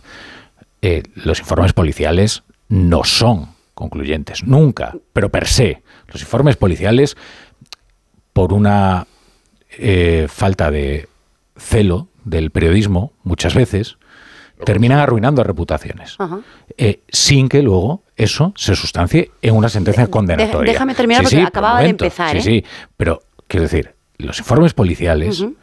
¿cuántas veces Han terminado demostrando, de- demostrándose, y esto no quiere decir ni que Ábalos sea inocente ni que sea culpable, sencillamente que, eh, que, que quizás no está su caso en una fase en la que se puedan tomar decisiones terminantes. Yo digo que hay que. mm, eh, yo entiendo tus re- tus reparos, pero eh, creo que hay que conocer también eh, las informaciones concluyentes que hay. Hay documentos gráficos, hay fotografías que ubican en reuniones con el cabecilla de la trama, mm, eh, eh, Go- Gonzalo eh, de Alda- Víctor Gonzalo de Aldama, Coldo García Izaguirre, eh, su jefe de gabinete eh, y el, ministro Ábalos con eh, representantes eh, mm, eh, de- del gobierno mexicano en Madrid, con representantes del gobierno mexicano en México. Hay otra, aparte de los informes policiales, en los que no vemos fotografías, vemos una Pero que- pero relación. pero eso Un momento, indica, déjame pero eso que indica, o sea, terminar. que decir, ¿qué déjame actividad ter- delictiva, eh, El señor, no, no, actividad delictiva no. Él, el ministro Ábalos, en un primer momento, niega tener relación alguna, vínculo alguno con De Aldama. Y de repente vemos al ministro Ábalos con De Aldama sentado en una reunión a cuatro bandas con las autoridades mexicanas en Madrid. Luego lo vemos en México. Luego vemos que celebra en el restaurante de este su fiesta de cumpleaños que organiza ese empresario y que organiza Coldo. Luego lo vemos también que 15 días después organiza la cena de Navidad del Ministerio. Evidentemente, en ese punto concreto en el que no tenía relación con Dialdama, ha mentido. Ahora, a partir de ahí, vamos a más a más. Evidentemente que continúe la investigación y saque informaciones concluyentes. Pero lo que sabemos de fuentes de la investigación, oye, los que investigamos esta cuestión, es que hay un eh, un intento por parte de los investigadores de estrechar el cerco, el cerco sobre una relación que dan por constatada entre Víctor Gonzalo Ruiz de Aldama, Coldo García Izaguirre y el ministro Ábalos. Yo lo que te digo a partir de ahí, ¿hay responsabilidades penales? Eso no lo sabemos, nadie lo puede afirmar. Nadie, absolutamente nadie a día de hoy. Pero no podemos negar, uno, que el ministro ha mentido sobre esas relaciones y ah, dos, que hay pruebas documentales que atestiguan esas relaciones. en fin, hemos al, margen de que el ministro, al margen de que el ministro haya mentido, que yo, mm, bueno, si tú lo dices, pues ya además con un relato bastante bueno, no, no, preciso de las... Que lo conoció en México. Sí, quiero decir, mm, yendo a las responsabilidades políticas, que es de los que estamos hablando esta noche en general, a la luz de los acontecimientos de esta mañana.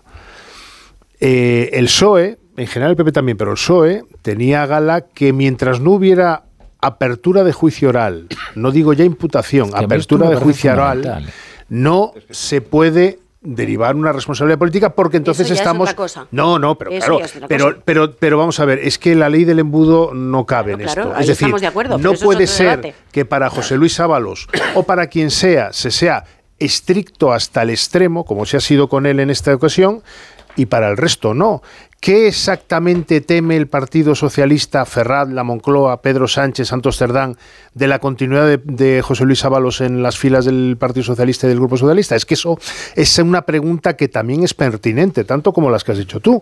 Es decir, aquí se nos escapa algo. Y yo creo que han hecho un órdago, antes lo decía Rafa, que el órdago es lo último que tienes que hacer porque si lo pierdes estás perdido. Ultimátum, sí. Eh, los ultimátum, perdón, un órdago, digo, no un ultimátum. Lo mismo. El problema, el problema de eso es que ahora la parte débil de la cadena ya no es Ábalos. Ábalos está en el grupo mixto ya, para bien y para mal. Santos Cerdán. Es Santos Cerdán.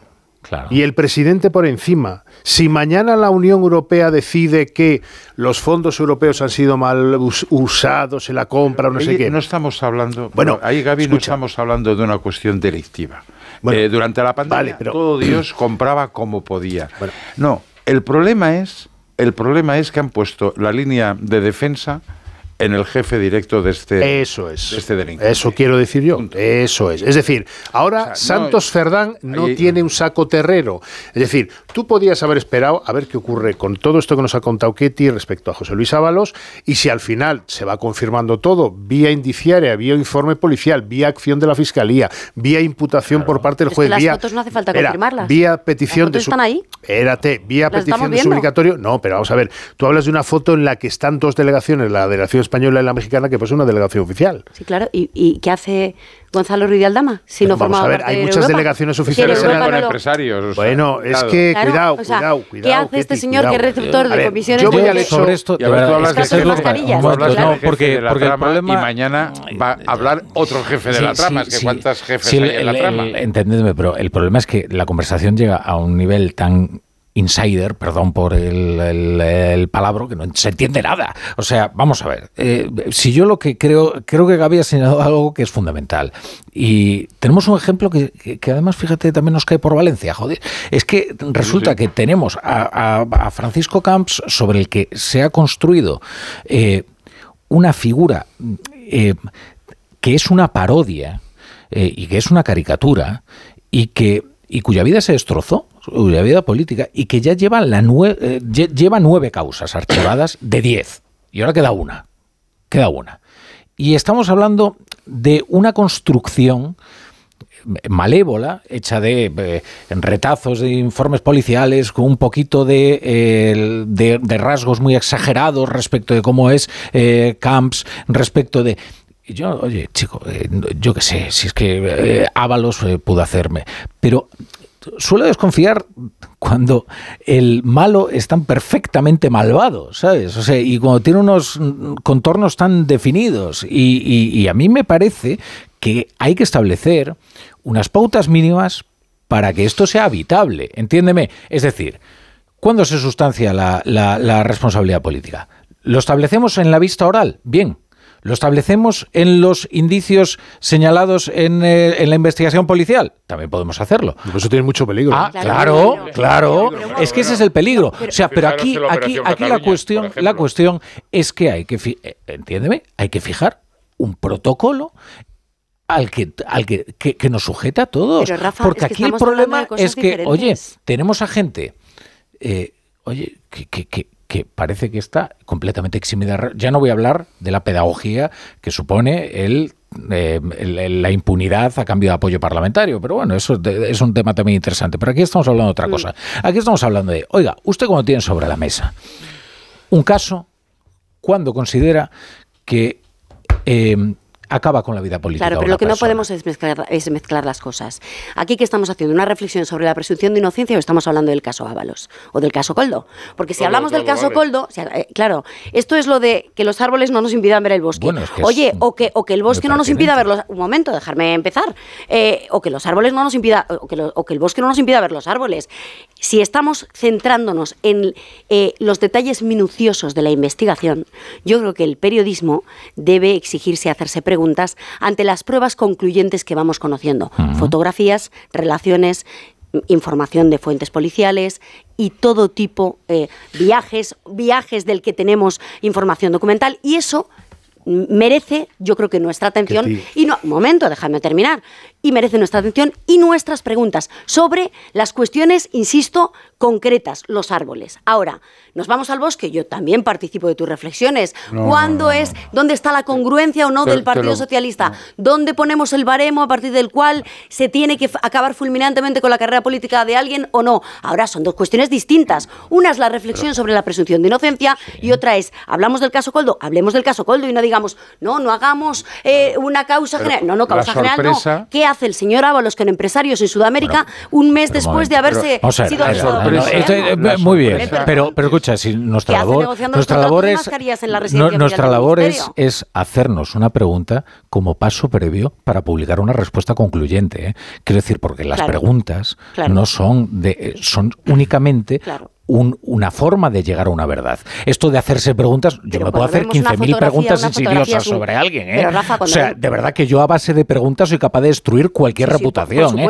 Digo, digo, por si acaso resulta que hemos llegado a la conclusión Yo también, que claro. nuestro trabajo es eh, publicar las dudas. No, Oye, es publicar todos las tenemos, yo tengo muchas dudas sobre muchas personas. Es publicar las y, y sobre las fotografías, chico, las Claro. fotografías necesitan un pie de foto. Claro, y el pie de fotos, para eso están las fuentes policiales. Y No, las fuentes bueno, de la no, no, no, investigación. Las fuentes Y las policiales fuentes- son y las fuente fuentes de la parte investigación- Y han metido la pata en más de una vez, en Bueno, más de dos y en más de y- 200. y el PSOE no es fuente de Cuidado. parte. Pero, por ejemplo, En este caso, la hombre, respuesta, claro. la respuesta por ejemplo, del juez. partes. Yo después de todo lo que hemos conocido, el señor este se niega a declarar y se va a su casa tan tranquilo. A mí me ha sorprendido la reacción del juez, os lo digo sinceramente. Yo pensaba como mínimo una fianza. No, no, no. Y la de la fiscalía también. Claro, y me he quedado como muy sorprendido de esta reacción del juez. Si tuviera el juez todo tan claro, todo tan claro, como dicen los informes policiales, insisto, algunos informes policiales los podían encargar a alguien que supiera sumar dos y dos cuatro. ¿Eh? Vamos a dejarlo claro. Bueno, y algunos informes policiales han sido eh, filtrados convenientemente co- eh, eh, con un eh, fin. ah, Evidentemente, sí, pero, pero de la misma O sea, que manera en la que también son La fuentes de parte las del fuentes juez del Partido Socialista, claro o la, que sí. la reacción del juez o es que quiere que el señor este meta la gamba cuando esté ahora en libertad, que es una, una posibilidad, o es que, en fin, a ver de qué estamos hablando, ¿eh? O sea, A ver, yo- yo no sé Por si- eso la rapidez del PSOE a mí me sorprende. Yo no sé si José Luis Ábalos será finalmente declarado culpable por la justicia, que es la única que puede declarar culpabilidad. Lo que sí creo, en la línea que cuenta Tony ahora, es que eh, el PSOE se ha apresurado, a mi juicio, mucho a intentar demostrar que Ábalos no tiene nada que ver con ellos, cuando la doctrina del partido es que, oiga, mientras hay- no haya una apertura de juicio oral, pero para el último concejal de Boyullos del Condado, ¿eh? o sea, no estoy hablando de Ábalos, Qué casualidad que para el ex número 2, un tipo que lo ha sido todo en estos 10 últimos años del PSOE, se aplica un rigor absolutamente, eh, no voy a decir innecesario, pero sí Desmesurado. eh, desmesurado. ¿Por qué? Legítimamente nos podemos hacer esta pregunta. ¿Por qué? porque hay un miedo político a que Ábalos le contamine a Santos Cerdán, ergo al presidente del gobierno. Pero si es que eso da igual, Ketty, porque el señor Ábalos está ya en el limbo, que es en el grupo mixto, donde va a estar hasta que finalice la legislatura y si, si acaso le llama al Supremo, pues habrá que aprobar un suplicatorio, etcétera. Yo no he dicho pero ya no hay, a que a espera, Sánchez, espera, ¿eh? pero ya no hay saco terrero, ya no hay saco terrero al que acudir si mañana sale una información o una filtración del sumario, algún audio en el que Coldo dice que habló con no sé quién del entorno de Moncloa o con Ferraz o con Santos Cerdán, al cual conoce porque Santos Cerdán lo trajo a Madrid. y, a- y te- entonces también la sospecha se puede extender a Santos Cerdán. Y legítimamente Ábalos podrá decir, oiga, a mí me han echado. Tendrán que echar ustedes también al secretario de organización actual. Quiero decir con esto, en términos políticos, no me meto, no me meto en el, en el detalle de las acusaciones contra Ábalos, que veremos en qué quedan, y si son ciertas, pues tendrá que, pues será No, no, condenado. si acusaciones sobre contra Eh, Ábalos no hay de momento. Hablo que políticamente, No, no hay de momento. políticamente, yo Pero- creo que yo creo que el PSOE eh, para sus propios intereses se ha pegado un tiro en el pie. Pero yo creo lo que creo, lo yo, creo. Yo creo, yo, yo, yo no lo sé. Yo no lo sé si se ha metido en el tiro en el pie o no, ni sé lo que sabe o no el Partido Socialista o cree saber. Ahora, lo que sí sé, insisto en ello porque es lo que creo, es que más allá de lo que se le acusa al señor Ábalos, que a día de hoy es de nada, Claro. a día de hoy es de nada. También te digo que igual que no compramos informaciones de parte, ni de la policía, ni de ninguna parte, tampoco de la de Ábalos cuando dice no se me acusa de nada. Claro, claro, porque en el momento en el que las fu- fuentes de la investigación saben que en el momento en el que se cita al señor Ábalos se quedan sin la causa, con lo cual se tienen que inhibir en favor del Supremo. Si no se ha llegado en este momento al señor Ábalos, si es que en algún momento llega a estar, es básicamente Pero porque es una cuestión testigo. procesal. Se le puede citar como Ahí se le podía haber citado como testigo. Dicho. Otra cosa es que les interese citarle como testigo o estén esperando a que se produzca la declaración de las figuras clave, de las claves de bóveda, que son Aldama y Coldo. Y en el momento en que No, y vean si cantan o no canta la traviata y si llegan a- o no llegan a un pacto con la fiscalía, entonces ya vemos qué hacemos. Porque si el señor Aldama de repente coge y en su declaración para llegar a un pacto con la fiscalía cita el nombre de Ábalos, se acabó la historia. O sea que ¿Y la, si no expulsión de, Pedro- de, de José Luis Ábalos ¿no? ha sido preventiva, vamos a decir así, ¿no? No, yo no he dicho eso. Yo sí, me Bueno, atrevo tú, a... afir- tú lo afirmas con rotundidad. No, no, no, lo afirmo, no, no no, lo- afirmo no, escucha, no lo afirmo con rotundidad. De la secuencia de los acontecimientos que puede darse, que es la que tú dices, que en su momento la UCO, la Fiscalía estén esperando a que Aldama y los otros implicados canten y a partir de ahí se pueda deducir testimonio contra Ábalos, eso que el PSOE hoy, semanas o meses antes, aplique la máxima, el máximo rigor contra el que quien ha sido su secretario de organización, a mí me parece como mínimo sorprendente. Sí, sí, a mí también. Sí, yo Pero también muy me, hago, sorprendente. me hago la misma pregunta y me encantaría que la contestara, que nos la contestara el presidente del gobierno. Claro. Ahora, tengo muchas más preguntas sobre eh, las actuaciones de- del señor Ábalos y a mí sí me parecen relevantes los documentos gráficos y las fotografías que le ubican en la misma mesa que el cabecilla de una trama de una persona que ha sido detenida por la Guardia Civil y por la UCO que sobre el presidente del gobierno, que hay una responsabilidad invigilando, como decías tú antes del presidente del gobierno, lo he dicho yo al empezar la tertulia, sin ninguna duda. Claro, yo sigo presidente teniendo la del duda gobierno, yo creo de que qué sabía o qué sospechaba hace dos años. No, No, no, el presidente del gobierno, no. Bueno, No, el no. gobierno en su Y conjunto. luego, claro, o sea, tú te reúnes que con un empresario que en aquel momento no estaba siendo juzgado por nada, no había una presunción de nada. Es que, claro, hemos de situarnos No, yo en- con el en tema momento, yo con el, yo con tema invigilando es que esto es como el, el comer y rascar que todo es empezar. Es decir, vamos a ver, es que el problema es que invigilando es que Santos Cerdán puede firmar eh, la expulsión eh, de Ábalos por un problema invigilando, pero si te lo pre- te presentaste tú a Coldo. El problema O sea, es que no vamos la va a ver. firmar ni Santos Cerdán. ¿Y quién la firma? Porque el hoy- responsable que, que han puesto hoy en la, en la No, nota. bueno, que ya, yo no lo conozco al señor este en Ah. cuestión. La resolución la firma hoy Santos Cerdán. También lo que no puede ser Sí, es que el señor el que- Ábalos el- no sea el que responsable de nada y sea responsable de todo el señor Cerdán. No, o no, sea, eso tampoco, Eso tampoco puede ser. Yo digo que tampoco el perdamos el motivo norte. de la- o sea, No, no, no, va a ser más responsable el señor Cerdán no, de haberle puesto. El motivo de la expulsión, Claro. tal como lo ha planteado el PSOE, del señor Ábalos, pone en cuestión al señor Cerdán. Sí. Vamos a leer Eso los yo- lo periódicos. que- hay Vamos a leer al los pro- y al periódicos. propio- y al propio presidente del gobierno si, Que- si la investigación de Óscar Puente da frutos. que pocas veces Claro. ha- había estado tan claro cuál iba a ser el protagonista de las portadas de los periódicos, eh, Juanjo cosa de la Iglesia, y si ahora me... Oye, pero vamos a ver, o sea, que estáis a vuestro rollo o qué. vamos a leer los periódicos. Juanjo de la Iglesia, ¿qué tal? Buenas noches. Buenas noches. Estás, ahí. está, ya te espejo el camino para que tú procedas. Bueno, eh, efectivamente, la noticia está. Las, las primeras páginas están protagonizadas por quien os podéis suponer. En el mundo, a tres columnas, una fotografía de Ábalos con este titular: El desafío de Ábalos pone a prueba la autoridad de Sánchez. El exministro se revuelve contra el PSOE y se niega a dimitir por Coldo y apela a la militancia frente a Ferraz. Junto a esta noticia, otra relacionada con este asunto, con una fotografía de Francina Armengol y este titular. Armengol ocultó al pedir fondos UE que las mascarillas eran ultra fake, aunque lo sabía. La, presidenta, la expresidenta Balear y actual presidenta del Congreso se muestra indignadísima porque la vinculen con la Hay una fotografía del rey emérito con el rey Felipe VI, acercamiento entre reyes en Windsor sin rehabilitación a la vista. La razón, donde hay también una fotografía a más tamaño del rey emérito con Felipe VI, con el titular El rey don Juan Carlos coinciden en Londres. El primer titular es Ábalos desafía a Sánchez y llevará al final su vendetta, entre comillas.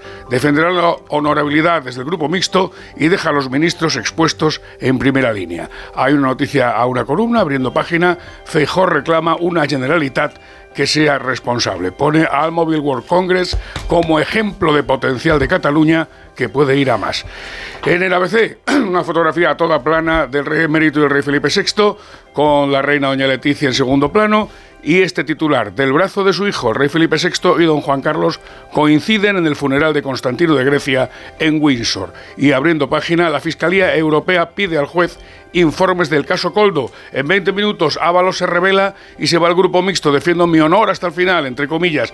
En el adelanto de los digitales, en el español, Puente cierra filas, confía en la legalidad de los contratos del caso Coldo y descarta una purga de transporte. No rían ahí, no sé qué ha sido eso. Pero se, se lo está impulsando, ¿no?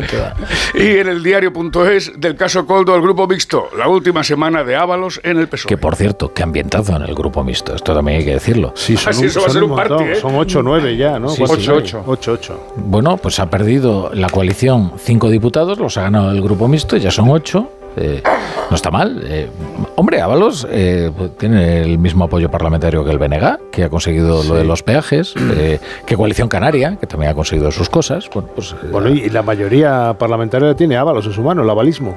el avalismo. Claro. No, no, perdona, es que Qué fijaros lío. que las votaciones hemos vivido que van de un diputado. Claro, claro. Sí, sí, sí, sí. En línea directa entienden que cada conductor es único. Por eso, con su seguro de coche, además de ahorrarte una pasta, ¿tienes libertad para elegir el taller? Sí, el taller que tú quieras en cualquier lugar de España, pero es que además, si es un taller colaborador, te garantizan coche de sustitución con servicio de recogida y entrega. Cámbiate y te bajan el precio de tu seguro de coche, sí o sí. Ve directo a lineadirecta.com o llama al 917-700 700, el valor de ser directo. Hace nada eras un bebé. Y mírate, todo un hombre. Con tu trabajo, tus amigos, tu casa. Estoy muy, muy orgulloso de ti, hijo mío. Gracias. ¿Puede arreglar la cisterna o...? Tengo que encargar una pieza, pero sí, hijo mío, sí. Por 17 millones de euros uno se hace padre de quien sea. Ya está a la venta el cupón del Extra Día del Padre de la ONCE. El 19 de marzo, 17 millones de euros. Extra Día del Padre de la ONCE. Ahora cualquiera quiere ser padre. A todos los que jugáis a la 11, bien jugado. Juega responsablemente y solo si eres mayor de edad. ¡Vigor, gor, gor, gor, gor, gor, gor, gor! Toma Energisil Vigor. Energisil con maca contribuye a estimular el deseo sexual. Recuerda, energía masculina, Energisil Vigor. El mejor estreno de ficción en dos años. ¿Qué pasa? Es algo que podría destruir nuestras familias. La serie más vista de la televisión. La familia es lo más importante. Y a veces la vida te da opción. O matas o mueres. Sabía que algún día lo pagaríamos. Líder de la tarde. Sueños de libertad. De lunes a viernes a las 4 menos cuarto de la tarde en Antena 3. Y después, capítulos finales de Amar es para siempre. Cada día los currículums de miles de mujeres de colectivos vulnerables son descartados. Por eso en Fundación Quiero Trabajo hemos creado una iniciativa que busca empoderarlas y que descubran su verdadero potencial con la colaboración de los mejores creativos publicitarios. Descubre la otra cara en quierotrabajo.org. Estoy buscando unos neumáticos casual, con un look de entretiempo y tal, para la playa, la nieve, la lluvia, vamos, para todo el año. Si lo que quieres es algo que agarre con todo, los neumáticos cuatro estaciones son tendencia. Aprovecha el 2x1 de Peugeot Service con las mejores marcas y triunfa en cualquier pasarela, est- esto carretera. Condiciones en peugeot.es.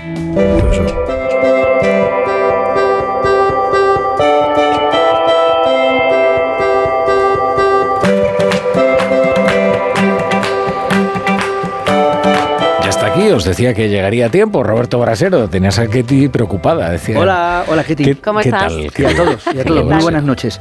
Pues muy bien, porque recopilando datos, es que mira, estaba mirando, te voy a decir solo tres datos para que nos hagamos una idea de lo que ayer avanzábamos, de este tiempo invernal que iba a extenderse por la mayor parte de España, bien sea con viento, con lluvias o con nevadas. Bueno, pues, o con frío, porque empiezo por ahí. Primer dato, la temperatura más baja de hoy, el amanecer en Sierra Nevada, 12 bajo cero. 12 bajo cero hoy en Sierra Nevada. Pero escucha, el viento ha soplado fuerte en muchas zonas de España. ¿Dónde más? El Alto del León, entre Madrid y Segovia, 130 kilómetros por hora. Y 123 litros por metro cuadrado se han recogido tan solo hoy en 24 horas en Azpeitia, Guipúzcoa. Eso te da idea, por ejemplo, de esos ríos caudalosos que bajan por el País Vasco, por Navarra. Ya va bajando el nivel de alerta de los ríos, pero hemos tenido importantes crecidas porque ha sido abundantes las precipitaciones de más de 120 litros por metro cuadrado. El frío, que nos va a dejar una madrugada de heladas también esta próxima noche y mañana habrá que abrigarse mucho para, para salir a la calle. Pero luego, durante el resto del miércoles, el tiempo ya va a estar más calmado que hoy, Rafa La Torre. Porque va a hacer en general menos viento. Ojo, todavía va a soplar con fuerza en Aragón, Cataluña, Baleares y Canarias. En Baleares podemos tener tormentas y en el extremo norte lluvias, pero van a ser débiles, nada que ver con las de hoy. En el resto de España, el tiempo recupera cierta calma y por la tarde, temperaturas un poco más altas. No, sí, llega tiempo, pero además con las ideas ordenadas. ¿Eh? Y ya es tarde, ¿eh? No, mantener la lucidez, ya que son casi las once y media. Sí, además no he cenado. Me voy a pedir un sándwich mixto. Hasta mañana. No, hombre, te mereces por lo menos, por lo menos un, un vegetal. Venga, brasero.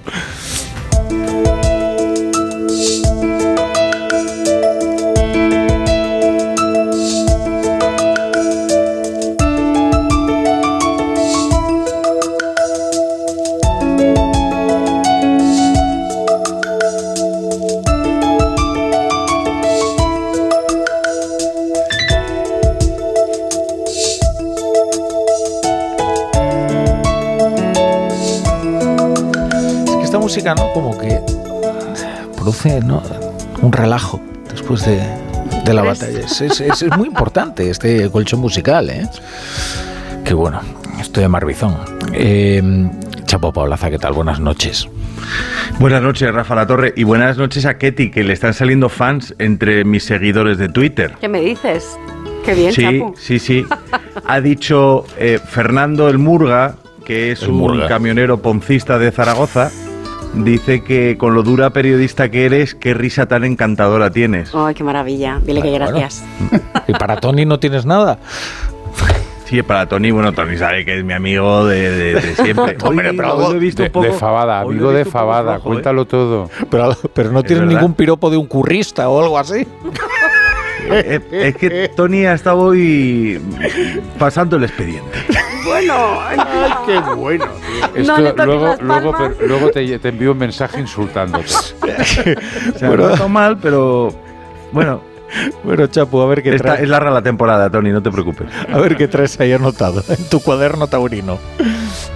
Pues es muy taurino, efectivamente, porque hoy traigo a Ábalos diciendo que se iba al grupo mixto, pero mixto, ¿eh?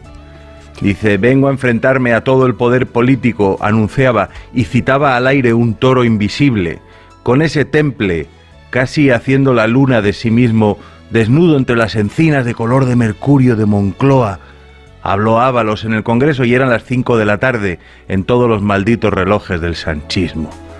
El desplante tuvo algo de épico, de desmayo, de irse al pitón contrario, en un romance de valentía como de Quintero León y Quiroga. Aquí no hay plaza ni nombre, ni traje, tabaco y oro. Aquí hay un niño muy hombre que está delante de un toro.